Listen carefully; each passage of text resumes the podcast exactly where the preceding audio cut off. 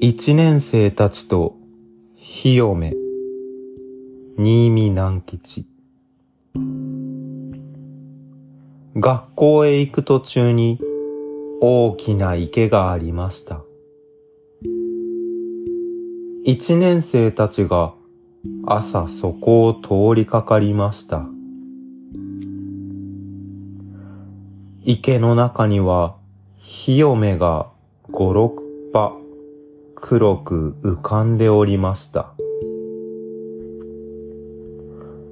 それを見ると一年生たちはいつものように声を揃えて、ひよめひよめ、団子やるにくぐれ、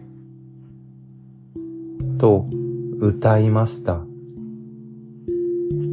するとひよめは頭からぷくりと水の中に潜りました。団子がもらえるのを喜んでいるように見えました。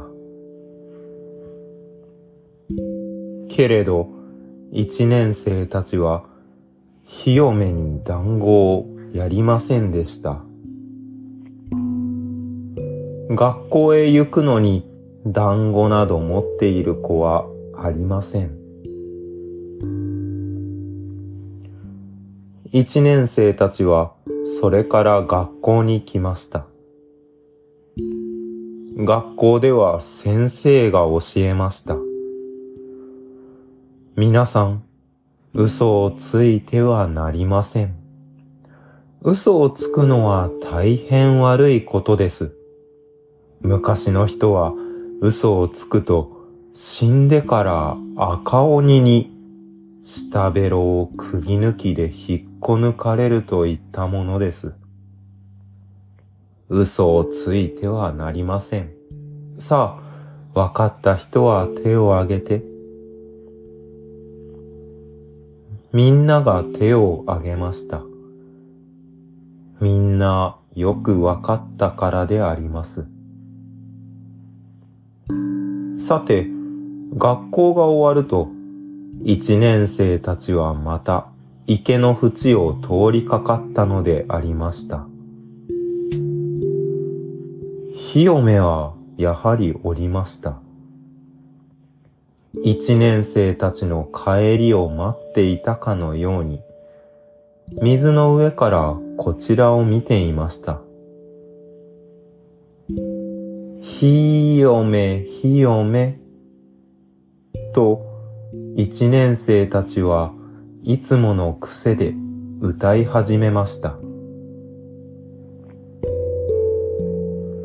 しかし、その後を続けて歌うものはありませんでした。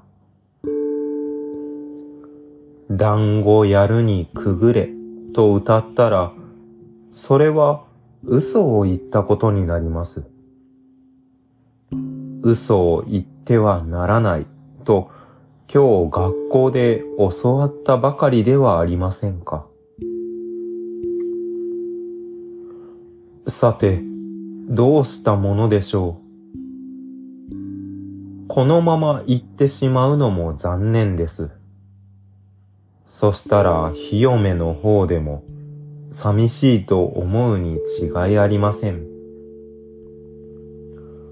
そこでみんなは、こう歌いました。ひよめひよめ、団子やらないけれど、くぐれ。すると、ひよめは、やはり威勢よく、くるりと水をくぐったのであります。